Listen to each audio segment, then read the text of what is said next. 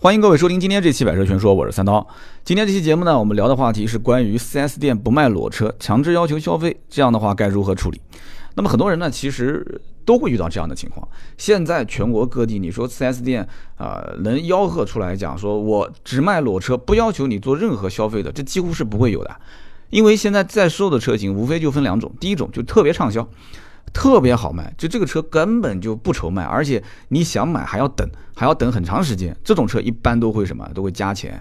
那么这种强制消费其实变相的就是加价，说白了就是加价，对吧？像本田思域啊、冠道啊这些车，汉兰达啊，不都是在加钱吗？还有一些很夸张的，像雷克萨斯 LX 五七零啊，或者是丰田的阿尔法啊，这个甚至都不加装潢了，直接要现金了，就告诉你要加十万、二十万。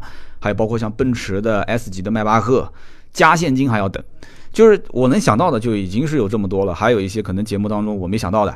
那么 4S 店不卖裸车，这不是一天两天的事情了，这就从我卖车开始，从零几年开始就一直其实本身是不卖裸车的，都是要求会消费一些东西。消费其实本身，我觉得买车本身也是消费嘛。我觉得作为销售来讲，我当时认为，呃，推销你买点装潢啊，或者是交个上牌费啊。贷款收个手续费啊，甚至还有担保费啊，这些我觉得都正常的，只不过是什么？是现在环境变了，对吧？就像有人讲说，看到有个视频里面，老爷子可能不太正经，他会讲，不是老人变坏了，是现在坏人变老了。那这个话我不知道比喻的对不对啊？就是说现在的环境是什么？不是现在，呃，强制要求你买这些东西，是因为 4S 店变坏了，而是因为本身当年的那个环境已经是不复存在了。以前是什么环境呢？以前是车本身能挣钱，对吧？然后呢，卖车的过程当中附带的这些延伸的什么装潢、保险、贷款业务，能做就做，不能做，哎呀，不能做就不做了，对吧？销售一个月卖个十台车、八台车，甚至卖个四五台车，都能挣很多钱。那么现在不一样了，现在是卖个十台车，甚至二十台车，甚至我任务已经完成了，可是没有完成装潢、保险。我讲的前面的这个任务是指销量啊，就是指车的数量。我完成了，可是装潢、保险、贷款、二手车这些相关的业务如果没有完成，对不起啊，那是要扣钱的。那扣的那就是甚至比不完成扣的还要多。可能甲销量任务完成了，可是装潢、保险、贷款、上牌，呃，二手车都没完成，但是乙。他任务呢可能没完成，他只卖了可能百分之五十的任务完成的这个量，十台车卖了五台，可是这五台车呢装潢特别多，对吧？保险全保，而且是三年年保，贷款每一台车都贷款，甚至都有二手车。那对不起，可能就是没完成任务的拿的比甲完成任务的赚的还要多，所以应该讲是环境变了。就像我们的理财的环境一样，对吧？以前我们呢都是考虑说去银行啊，只有去银行才能买到理财。现在不一样了，现在可以通过手机，是不是啊？听到这一段，大家估计知道了，我要开始插播一则口播广告了啊！人工智能已经深入到我们的生活，像特斯拉的自动驾驶、谷歌的帷幕、百度的 Apollo 都是汽车领域的应用。那么汽车领域之外呢？我们知道还有下围棋的阿尔法狗，会写诗的微软小冰，当然还有智能投顾领域的理财魔方。理财魔方通过人工智能把复杂的金融数据跟模型简化，让每一个人呢都可以享有专属的私人银行级别的理财顾问服务，一键配置全球资产，监控全球市场，实时智能调仓，每笔投资呢在基金公司的官网可查，各大 APP 市场均可下载理财魔方。我觉得今天这个口播是接入的最无缝对接的啊。那么我们接着往下聊，所以说。呃，现在从短期利益来看，4S 店可能就是啊，我要通过这些业务来让我的损失的部分能补偿回来，甚至在赚钱。那么从长期的利益角度来看的话，这里面有很多的点。你比方说，你跟 4S 店讲，你说我我不保不买保险，我就是不买，我出去买。基本上全中国大多数的 4S 店是不会给你把保险拿出去买的，这一点很关键啊，这一点很关键。那这就是长期利益。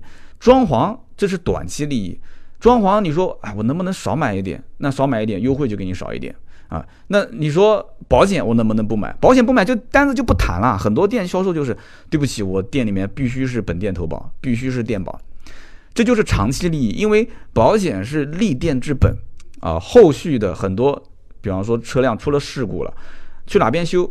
那你这里面有个指定指定的专修厂，指定 4S 店维修，它就有的有这一条。那你也会想到，反正保险公司赔钱，对不对？所以我肯定是希望用原厂的配件啊，我希望到 4S 店去维修好，你就开到 4S 店。所以这个返厂主要的利润来源是事故，这大家都很清楚。所以保险是一个红线，谈价格，如果你要就就很较真的说，我就是不在你店里面买保险，行不行？你就是就着这一点不放，那对不起，那很有可能这个价格谈判你就很失败啊，就会一直处于一个就很尴尬的境地。那么我卖车卖那么多年，真的说能触碰这个底线的人有多少？其实也不多啊。我卖那么多年，我能分析下来就两种情况是，这个真的是。给出的这个理由我没有办法反驳。他说我不在你手上买保险，你就算说你这个单子不谈，我也不会在你这里买。哪两种人？第一种人就是什么？第一种人就是说我买车之前，我家里面有亲戚，他知道我要买车，然后我也答应他买完车保险给他做。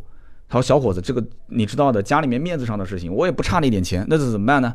你就是哪怕保险今天你你白送给我，我也要去他那边保。这话都说到这个份上了，你这有什么好说的？因为大家知道买车经常会在家里面吃饭啊，亲戚朋友之间就会聊天嘛，就难免会遇到家里的亲戚或者关系非常好的某个朋友，或者是某个朋友的老婆或者老婆的闺蜜，她是做保险的，那这个都答应他老婆都答应下来了，或者你都答应下来了，那你能反悔吗？所以这种情况。这个怎么讲呢？这你也不能把它完全当真啊！有的时候这种情况，我基本遇到的销售啊，我带过那么多销售都放弃了，都放弃了。我有的时候呢还是不放弃。你不是说这个保险送给你你都不要吗？好，我就贴钱把交强险送给你。我可能送全险我送不起，我送你交强险一千多块钱，行不行？有的时候你这么一说，他反而很尴尬。他真真的是送给你，你不要吗？只是一个面子上的话，对吧？天下熙熙皆为利来，天下往往皆为利往。这个东西你真的给他保险价格真的打折或者是补贴到一定的程度，这个东西有的时候什么亲戚朋友啊这些他都可以不用去说话算话的啊，他还是会回到你的店里面来买。所以讲白了，这里面这个点你要看清楚啊，不要把很多表面上的东西当成是真的是那么一回事。那么第二种情况是什么？就是我遇到过家里面是开公司的啊，有几十辆车的车队，那么他有车队的情况下，他长期在某个保险公司投保。那么他的这个车队，你的车又长期不怎么出事故，保险公司把它列为一个非常优质的客户。那这种以，而且他买这个车新车也是公司的名字，也是一辆公车。在这种情况下，有的时候他第一年的保险，保险公司会把巨多的这个返点返给他。有的时候他确实，你说你 4S 店给我报的价格，跟我我我在保险公司买的这个价格差那么多，有的车还不差，还是好车，几十万的车，上百万的车。他说，那你看我。在你这里保还是去保险公司保？换做是你，你怎么操作？这话说的有的时候确实也是啊，对吧？你动辄就是几千块钱的差距，一个保险一两万，对吧？好一点的车一万多块钱，你说差个几千块，你确实也没什么话好说。那么打申请申请不下来，那你就只能是放弃。但这种情况毕竟是少数啊，就讲了一个保险就差了那么那么多的一些话，还有很多啊，对吧？比方说还有像这个二手车啊，包括还有贷款这些业务，那么。我一个一个的先把这个大背景说一下，然后再说具体操作的方法。像贷款，贷款大的背景是什么？就是厂家的推动，厂家推动 4S 店说，哎，你 4S 店要把厂方的这个金融政策要贯彻下去啊，我需要你的贷款的渗透率，也就是十个客户，你至少要保证有五个还是六个还是七个，你要百保证百分之六十、百分之七十的这个贷款的渗透率，让这些客户去贷款。那有的人会觉得这种政策定的有什么意义呢？客户有钱就全款，没钱就贷款呗？不行啊，不行！我给你下这个政策就是要告诉你，客户有钱也要贷款，没钱他也更要贷款。所以，呃。每一家 4S 店就需要去推行这个政策，那你就会看到很多销售员，呃，老哥，你贷贷款吗？贷款给你更便宜啊，会出现这种情况。那为什么贷款更便宜？就是因为厂商拿到了啊，拿到了一些政策给到销售，给到这个每一家经销商，经销商拿厂家的返点，自然就会把这个钱贴给客户。有人讲经销商怎么这么好啊？拿到厂家返点还贴给我，那他也不想啊，对吧？一个城市可能有十家店。八家店都把钱贴出去了，对吧？可能贴一万块钱，那么这是厂商贴给经销商的。那么第一家店先贴了五千，其他店就跟进了。然后其他店怎么跟进呢？肯定就不是五千嘛，你贴五千，我贴六千，你贴六千，我贴七千。等贴到一万的时候，好，大家就开始打平均了嘛。啊，那再往下贴就亏钱了。所以这个时候，厂商的金融政策其实说到底是放给经销商，经销商再放给客户。它的根本目的是什么？根本目的其实一方面是想拉低。拉低购车的门槛，把原本能买得起五万、十万的这些客户啊，拉到能买二十万、三十万；原本能买二十万、三十万的客户，拉到能买四十万、五十万。他拉低这个门槛，让大家就是都能买得起车。其次呢，是什么呢？是现在整个的市场占有率、占有的这个这个数量，应该讲，你想再增长下来，就是比方说像奔驰、宝马、奥迪或者大众、别克、福特，那厮杀的是非常严重。只要有一家放宽、放低自己的贷款的门槛和政策，那。其他家如果不跟进，你会看到市场上就是哇，那对方就相当于像打仗一样的，给一个非常好的金融政策之后，那相当于就是给士兵就是把这个盔甲就是武装到牙齿，然后开着坦克就过来跟你干架啊。那你相当于就是肉搏，你还是冷兵器时代，就相当于金融政策是一个杀手锏，真的是这样子的。就像有一次我去跟那个长马的昂克赛拉，就是卖卖昂克赛拉的这个长马跟他聊天，我说。你这个昂克赛拉有有有什么优势的地方？他说，其实从售价方面跟其他品牌去比，跟本田思域去比，跟东本比，差还是确实是差，你差距是有的，很明显啊。配置、价格，呃，从排量这方面去看，好像都没有他们划算。但是我长马给的金融政策好，所以你再结合东本给的金融政策，你两边一一比较，你会发现。哎，我昂克赛拉还是有优势的嘛？啊，这不是给他打广告，这是我真实从终端了解到的情况。类似这样的情况有很多啊，就是说你如果不贷款，两个车比起来，哎，好像 A 比 B 要划算。可是你一了解厂商贴息的金融贷款政策之后，你又会发现，哎，好像 B 比 A 要更划算。所以这就是现在目前很多厂家啊利用的一个非常有效的。市场就是提高市场占有率的一个方法，那么再加上现在信用审核的这种放宽，对吧？大家现在你也知道，信息平台越来越通畅，啊，支付宝啊，包括微信啊，都开始大家都用的很欢快，对吧？那么这种交易记录、交易信息其实都是共享的，在网上这些东西，就以后一个人的信用好不好，其实一张身份证。啊，你甚至将来你报一下你的身份证号码就可以了，都不需要说像以前还要什么扫描身份证的原件正面、反面，还要提供一些其他的材料，都不需要了。以后其实甚至于你可能报个手机号码，我都能查得出你整个人的信用的情况好不好，你可以放多少钱的贷款，越来越宽，所以就导致现在基本上到任何一家店，你说我要买车，我愿意全款，那对不起，愿意全款那优惠就少，但是你要贷款，我优惠就多。啊，为什么呢？贷款可以审核一下你的你的这个个人征信，然后能给你放一笔钱，而且你要知道放钱不是白放的，对不对？厂家汽车厂家为什么挪出这么多钱出来开一家金融公司，或者是跟第三方合作的金融公司，然后放钱给你？说白了还是为了挣钱。车本身可以不挣钱，车本身可以不挣钱，哪怕我以后造一辆车，我就按成本卖给你都可以。当然了，现在目前肯定不是嘛，对吧？那么。我们曾经有一篇文章也算过啊，一辆车就是光是交税交了多少钱，然后车子本身值多少钱。将来其实汽车金融是整个市场的最后一块金矿，这一块金矿是永远挖不完的。你只要买车，不管新车、二手车，贷款一定是能挣钱的啊，钱生钱。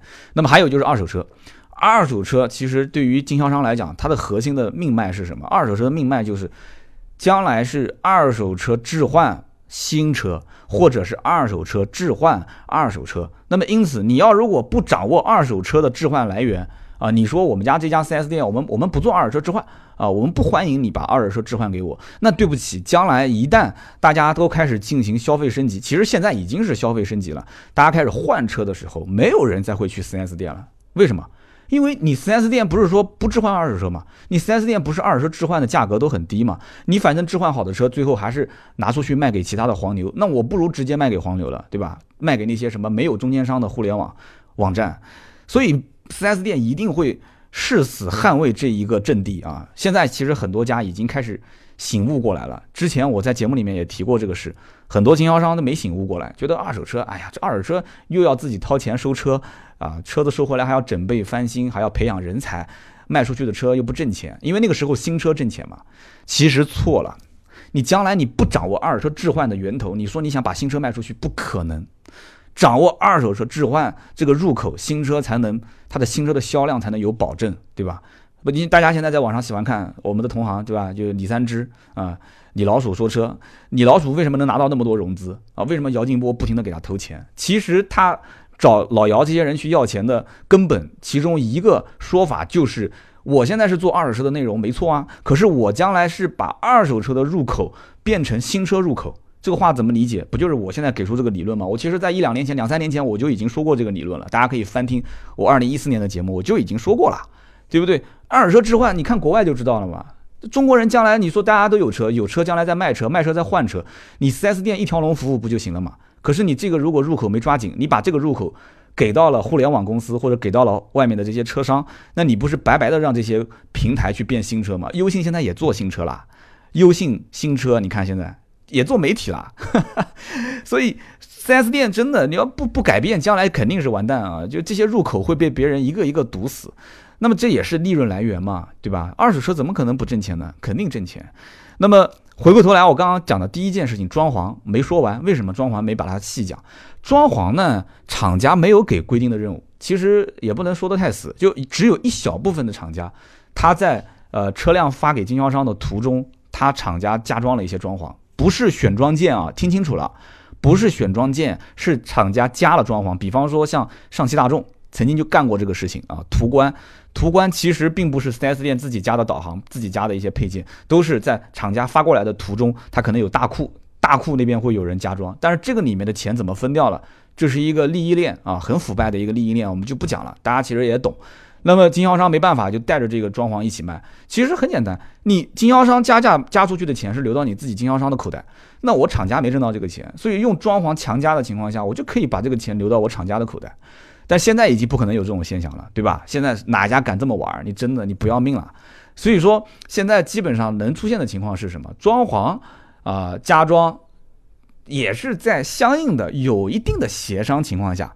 就是说，哎，我们家要要消费一万块钱，你看吧，这一万块钱怎么消费？我给你一个项目，我给你一个清单。那么对于消费者来讲，其实你虽然能理解说啊，我买你装潢，我价格会变得很便宜，可是你也不知道这个装潢跟这个这个现金优惠之间到底有什么直接关系。那么很多人会这么问，说那我要不装呢？我不买你装潢，呃，你优惠多少钱？你如果买装潢，好比说一万，那你优惠我两万五。那我不买装潢呢？如果比较笨的销售员，他可能会说：“啊，你不买装潢的话，那我优惠两万。”哎，那不就算出来了吗？买一万块钱装潢优惠两万五，不买装潢优惠两万，那你这个一万装潢等于就是抵五千的现金嘛？不就这个意思嘛？那我不买装潢，我拿两万的这个优惠，我去跟其他家去比，我问其他家我不买装潢，你卖不卖？其他家说啊，我也卖，但是我就可能给你两万二，那你就你第一家报价你就彻底就歇菜了，客户就不再回来了。其实销售根本一般，稍微有一点点经验的不会这么玩儿，他会说：“对不起，你不买装潢，这个单子可能我不好做，我连签字都不好签。”啊，就是说你消费还是得消费，但是你要如果说你真消费不到一万，你可以适当的选，你先选选好，我再给你去算价格。啊，他会把这个皮球又踢回来啊，说你先选，那你可能你那你不是可能，你是肯定不会超过一万嘛，因为他给你的规定就是一万嘛。对不对？所以大家一般都是说，那我就选看看啊，五千六、六千七，一般都不是整数，选一个八千八。好，八千八，那你优惠多少啊？八千八本来两万五，那我给你个两万三吧。所以这个情况下，你有有的人会算这笔账，觉得说啊，我装潢好像少花了两千，对吧？那我现金优惠少两千也很正常。这个账算的是不对的，这是不对的，这个本身就不是一个。等比例的一个一个事情，就像有人讲说那个吃面条，五个人去吃面条，每个人给十块钱，对吧？然后中间老板说打折，五十块钱，老板说打折打四十五块钱，结果说那个小二呃扣下来几块钱，然后给每个人又分了一块钱，说最后那几块钱去什么地方了？这个例子我一时突然想起来啊，数字我就记不清了，大家可以在网上搜吃面条的这个的这个分香蕉这个案例。那么其实说简单一点，很简单，这是一个概念。概念的这个偷换啊，我个人觉得是这样子的，就是你如果跟销售之间谈说装潢这件事情，你你问他，你说，哎，你你现在目前优惠多少钱？然后装潢怎么买？他说消费一万装潢可以优惠两万五，记住了啊，这是关键点。你应该怎么讲？你应该说，那如果我消费两万装潢的话，你怎么优惠呢？哎，你要逆向思维啊，兄弟啊，消费者来讲的话，肯定是愿意消费越少越好，对吧？对于销售员来讲，肯定是希望你买的越多越好，因为买的越多，他肯定提成越高嘛，对不对？你问他，他比方说消费，你限制一万就可以，你说那我消费两万呢，你怎么优惠？这个时候，我相信有一些销售员自己也懵了。因为一般也不会有什么人愿意多消费装潢。他说啊，你要消费两万，然后你也可以解释一下，你说哦，你别误会，我两万块钱装潢的意思就是你们家有没有那种原厂的倒车影像，有没有原厂的什么什么？你如果买的中低配，你可以把你当时缺的那些配置加上去嘛。你说我想加原厂音响，我想加原厂的无钥匙进入、无钥匙启动，我要加什么东西？你对吧？你也可以套路他嘛，对不对？他套路你，你可以套路他。他一听说啊，两万装潢，赶紧跟领导去申请。那这个价格一般啊，肯定会超出你所在外面问的其他家，啊，就是正常的价格权限以内，一定能超啊。为什么呢？很简单的道理嘛，因为你的装潢消费已经超过了他给你规定的预期，那么多出来的钱其实就是他用来补贴或者是折算成现金优惠的部分。所以你这样算算出来的装潢和现金的折算比例。才是一个比较正常的折算比例，而不是用他说啊，我强制你消费一万啊，或者说甚至还有一些车是什么，是送装潢给你，说哎，我的车呃不优惠，但是我送三千块钱的装潢啊，或者说我的车优惠一万五，然后额外再送你呃价值一万块钱的装潢，一万块钱装潢包括什么呢？包括踏板啊，什么包围啊，什么这个那个的。其实赠送装潢，在我来看也是一个被消费的过程。就是大家是被他消费的过程，因为很多人会开口就这么问啊，说哎，那我要如果不消费装潢，我我我如果不要你赠送的装潢，你折成现金行不行？很多人都这么算，对不对？然后那个客户消费呃叫什么？然后销售员可能会这么讲说，呃，对不起先生，你这个装潢赠送如果不要的话，我折不了多少。然后你心理预期就非常差。啊，你折不了多少，我估计也是折不了多少。为什么呢？你买个电视机，说送个微波炉，你说我微波炉不要了啊，价值四百块钱的微波炉，你说微波炉不要，你给我在电视机里面折四百块钱，这是不可能的啊，这是不可能的。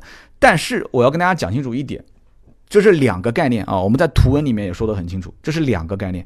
你说卖电视啊，或者是卖冰箱，或者是卖什么，你卖白电卖黑电，这个就是专业术语叫白电黑电啊，做家电的肯定知道，你白电黑电本身。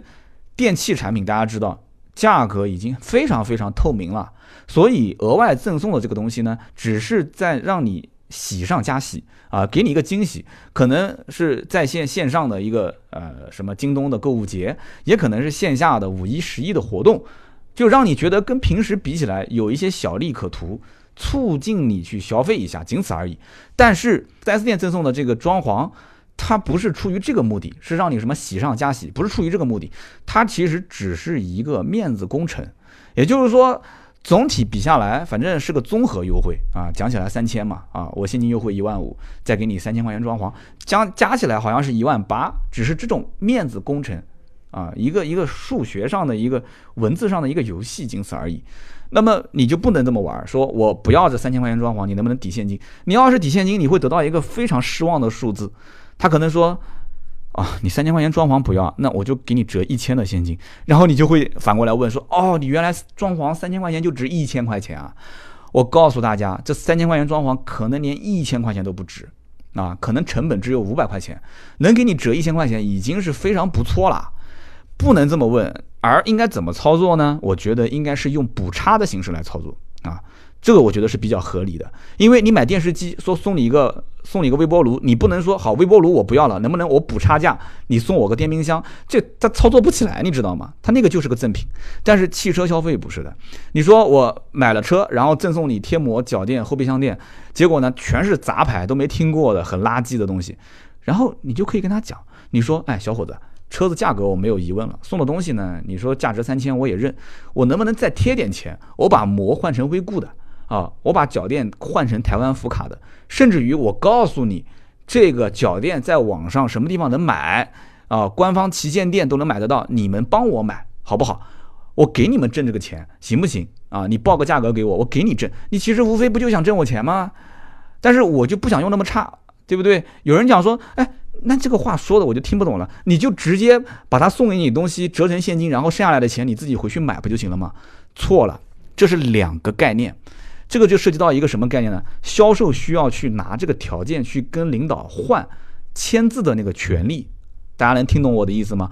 你要如果把三千的装潢赠送的折成了一千的现金，那其实销售进办公室是先被领导骂一顿出来，说你个笨蛋，对吧？连赠送三千块钱装潢你都赠送不出去，还要让公司损失这么多钱，公司是损失的，因为本来三千块钱装潢就是一个五百块钱的成本，而且你要知道这些装潢本身是集中采购的，如果人人都像我们这样子说三千块钱的装潢我都不要，他怎么养活这个装潢部门？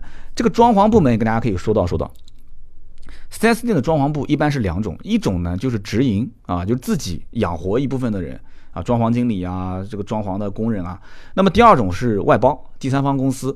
所以不管是直营还是外包，装潢这个部门一定是要赚钱的。这个部门哪怕是每个月是赠送装潢给客户，它跟销售部也是要结算成本的，这个成本也是含上一部分的利润的。所以因此大家要记住啊，这个很关键。所以因此这个装潢部门的账户。啊，每个月是增长还是降？就是他每个月不是有装潢任务吗？是涨还是降？利润是涨还是降？总额是涨还是降？这个总经理啊，销售总监是抓的非常死的。我当年做销售总监，我也会抓非常死，我会看这个装潢任务。所以赠送你赠送你三千块钱的装潢，你跟他讲，你说哪怕我买啊，我淘宝我把淘宝链接都给到你，就是你你去买，你最后从你店里面走这笔账，你给到我，你帮我弄好，我都愿意。啊！但是我就不想要你那么差的装潢，你大家可以尝试一下，你跟 4S 店去说，把这件事情说通啊，跟他交交心啊，谈谈话，交交心。很多 4S 店其实你把装潢经理拉过来，他是愿意的，你补差价嘛，他是愿意的，他也知道客户也不傻也不笨，拿出手机来都能查得到，你而且你能说得出用什么膜的牌子，用什么脚垫。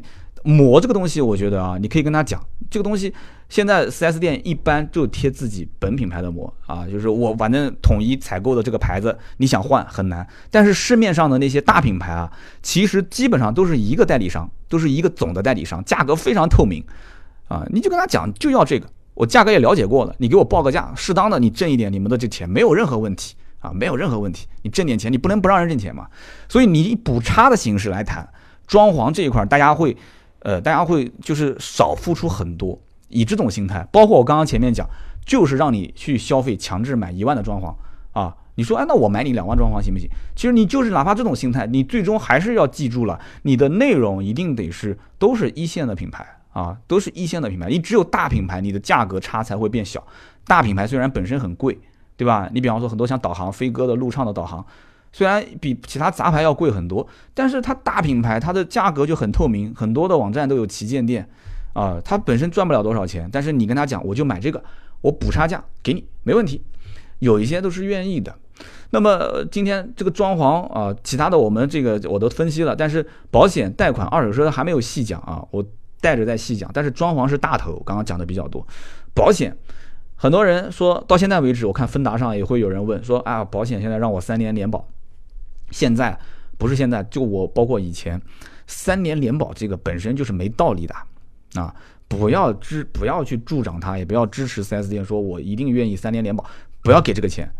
这三年联保一般销售不敢在签订单之前跟你谈啊，一般不敢，因为你只要一说三年联保。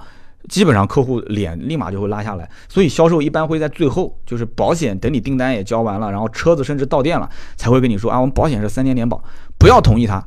合同上只要没约定的，我就不同意。我就是你当时没跟我说啊，我就只认你一年。你订单只要签了，你就不要认了啊，你就只按订单上来，其他东西我不要跟我扯啊，态度就很强硬。很多人态度不强硬啊。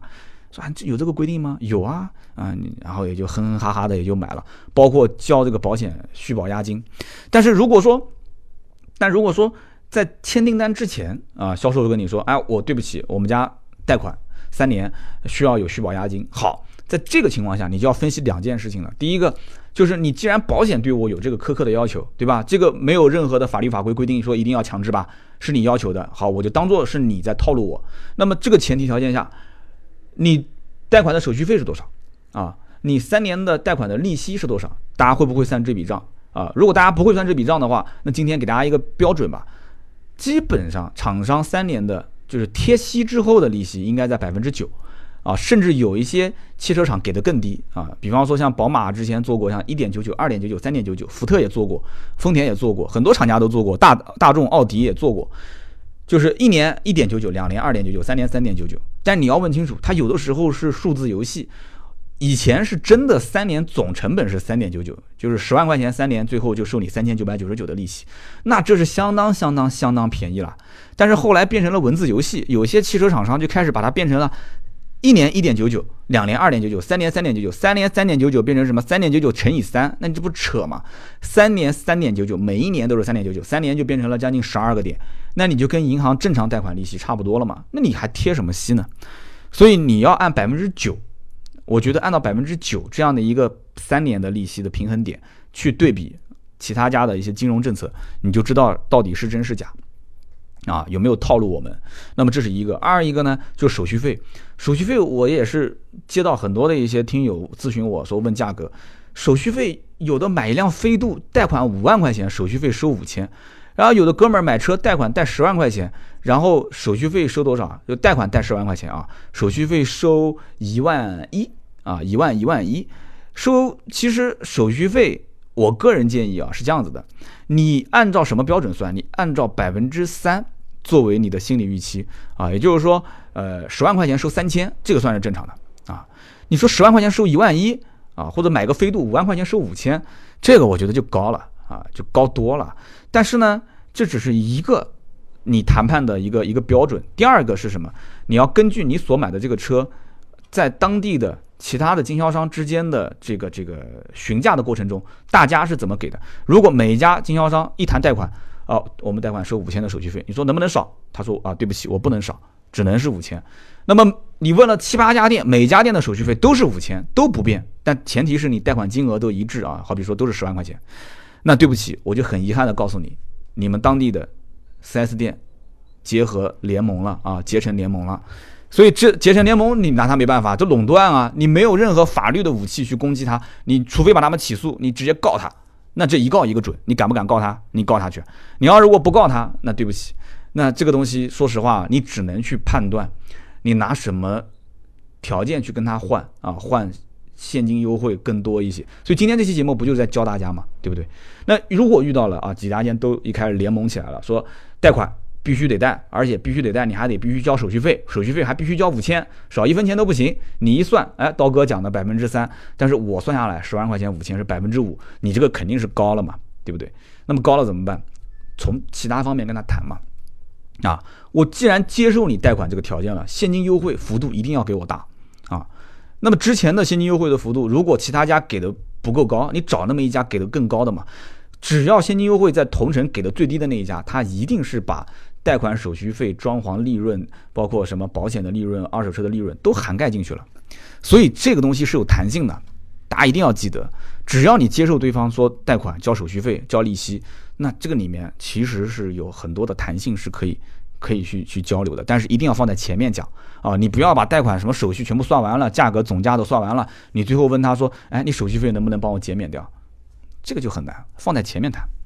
你只要一接触到贷款，刚刚说他问你，你贷款全款，你说我贷款，然后你就直接就上来就问他，你贷款手续费收多少钱？啊，就放在前面谈。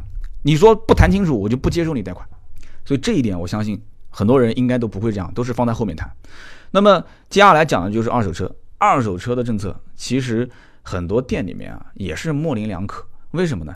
因为有的店它有二手车总监，有的店没有啊。二手车有的是在销售总监的层面去定，有的是二手车总监的层面去定，就定这个车怎么收，什么价格收，收回来给客户怎么去优惠，怎么去减免。二手车是跟新车价格直接联动的，所以一定要提醒大家，手上有二手车啊，开着去 4S 店看车。啊，不要说手上有个二手车，然后放到家里面，然后你开个新车去看车，或者开着朋友的车去看车，不要这样，就把你要卖的二手车开过去啊，这是你的筹码啊，这绝对是换取新车价格优惠更多的筹码。二手车对于 4S 店来讲很关键，对于销售来讲也很关键，这是一个考核任务啊。所以二手车开过去之后怎么谈啊？我的个人建议是什么呢？一进门你就直接跟他聊聊，你说哎，门口那辆车我要卖。你安排个人帮我去看一下，把钥匙丢给他，你就开始跟新车销售谈新车啊，二手车自然有人会去看啊。那么他看完之后呢，一般不会直接告诉你这个车以什么价格成交，他会问你今天能不能今天就把新车定了，今天能不能把二手车就成交掉。那么大多数销售呢，一般也会希望你今天就把钉钉交了，把二手车就把这个事情就落落实下来。但是客户哪怕就是今天想提车，今天想卖车，我个人建议啊，你不要当时表达出你今天马上立刻就要操作这件事情的这个这个想法。记住了啊，这是第一点最关键的啊。为什么这么操作？因为你这样操作你就被动啊。为什么被动呢？因为这个时候新车、二手车两边会合起来一起开始帮你算账啊，不是算计你啊，是帮你算账，怎么帮你获取最大优惠？其实你不管怎么算，你都算不过他。为什么呢？因为这里面二手车的可以给你高，可以给你低，它可以把新车的价格优惠上下抬，两边作为一个拨杆来回拨啊，甚至把它折算成其他的东西送给你啊。所以这个时候我觉得应该是怎么操作呢？首先。你可以跟二手车的人表明一个态度，就是这个二手车我已经估过价了，然后你把你估过的一个非常高的价格报给他。其实说白了，哪个人会把低价报给他呢？都是外面估的最高的价格。这个时候，二手车的人会得到一个信息，就是你已经去了解清楚了这个二手车值多少钱，而这个价格其实他是做不了的，啊，他是做不了的。很多二手车商的估价都很高，现在什么人人车、瓜子的估价也很高，你估价估高。你告诉他这个车呢，我可卖也可不卖啊。如果卖呢，我就换购一辆车；如果不卖呢，我就增购一辆车啊。但是我还是打心底里面是想卖的，所以你要把这个想卖的心态一定要表达给新车和二手车的顾问，这两个人要同时在场。这个时候他们就很清楚了，就是想要搞定你这台二手车，首先就得要给你一个比较满意的价格。那么新车你这个时候谈判应该已经到了一个基本大概清楚。啊，他这家店的初步的报价的这个时间段，然后你再告诉他新车的价格，其实你也不是很满意。啊，刚刚我前面说到哪几点，大家再回顾一下啊，装潢对吧？保险、贷款，贷款包括什么手续费？然后这个时候你可以拉着他们俩不要走，你说如果今天我希望得到一个更低的价格优惠，在这个基础上，你有没有其他的一些方面？比方说。像什么保养抵用券啊，就一次性买断终身免费保养啊，延长质保啊，或者你有没有什么就是那种一次性买个十次八次的做漆的券，对吧？很多店也会这样啊，三千块钱给你一个十次做漆券，也挺划算的嘛。买回来有两个地方出问题了，做漆了，开过去做一下就是了。4S 店其实卖这些东西，它都是为了赚其他的钱，就这个本身其实不怎么赚钱。因为你做漆，你为什么做漆？你肯定是蹭了嘛。你蹭了，你你有的时候不一定就蹭一个面吧，你可能蹭了两个面，但是你手上只有一张券，那么你第二个面你要自己花钱。你有可能蹭到一个面，你又把大灯给蹭了，那你可能做漆我给你花这个小钱做掉了，但是你换个灯，那我可能额外要收你的钱，对吧？所以这里面我觉得套路特别多，说白了就是什么呢？让你再消费嘛。那么销售跟二手车的顾问想做成这张单子，他自然就很清楚。他可以拿这些东西来换啊，来换成你的心理上的现金的优惠啊。说白了，这是一个衍生业务。衍生业务跟 4S 店的销售的销售员本身来讲，它既是一个可以拿提成的项目，也是一个可以在价格方面给你适当的放宽啊相应的门槛，放低相应门槛的这样的一件谈判的武器吧。就有的销售他拎不清这件事情。他脑袋瓜子转不过来，那这个时候我今天这期节目呢，相当于就是一个老销售，我把这些里面的点啊，尽量没有遗漏的讲给我们的听友去听啊。你们身边如果有一些呃家里面买车的朋友，准备买车的朋友，你可以推给他们，听听这期节目肯定是有用的，对吧？很多人有人觉得说前面三两三期节目说的都不是干货啊，整整天扯这个扯那个的。那么好，今天这期节目应该讲没有没有一秒钟不是干货，对不对？所以我觉得这个很关键啊，这个很关键。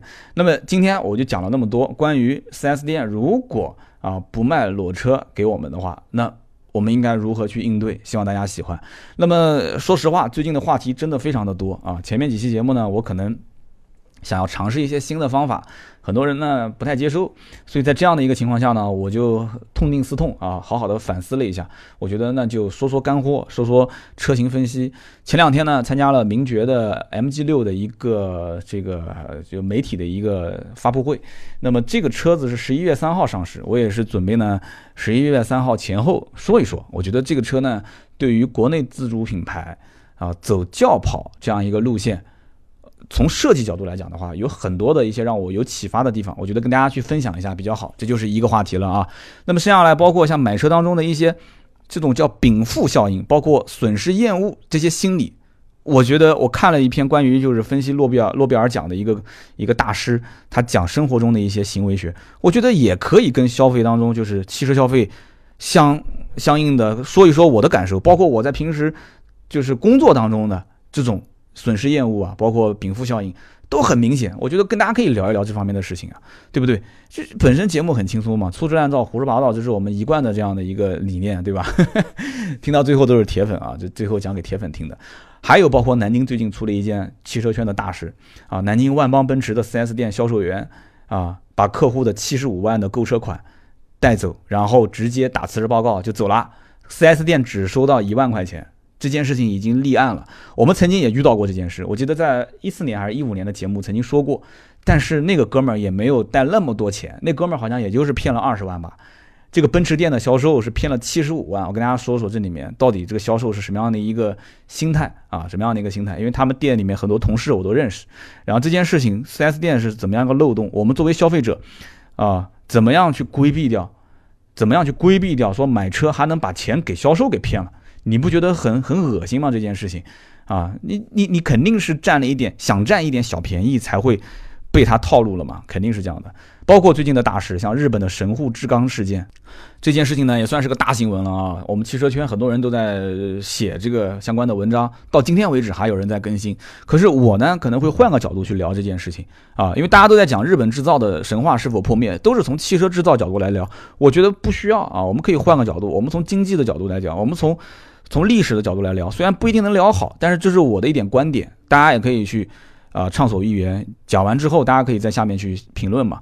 所以你看，我光这么一说，就已经是四期节目的话题就出来了。所以不是没有内容啊，我们也不是为了说光是在节目当中想要随便找个话题来闲扯。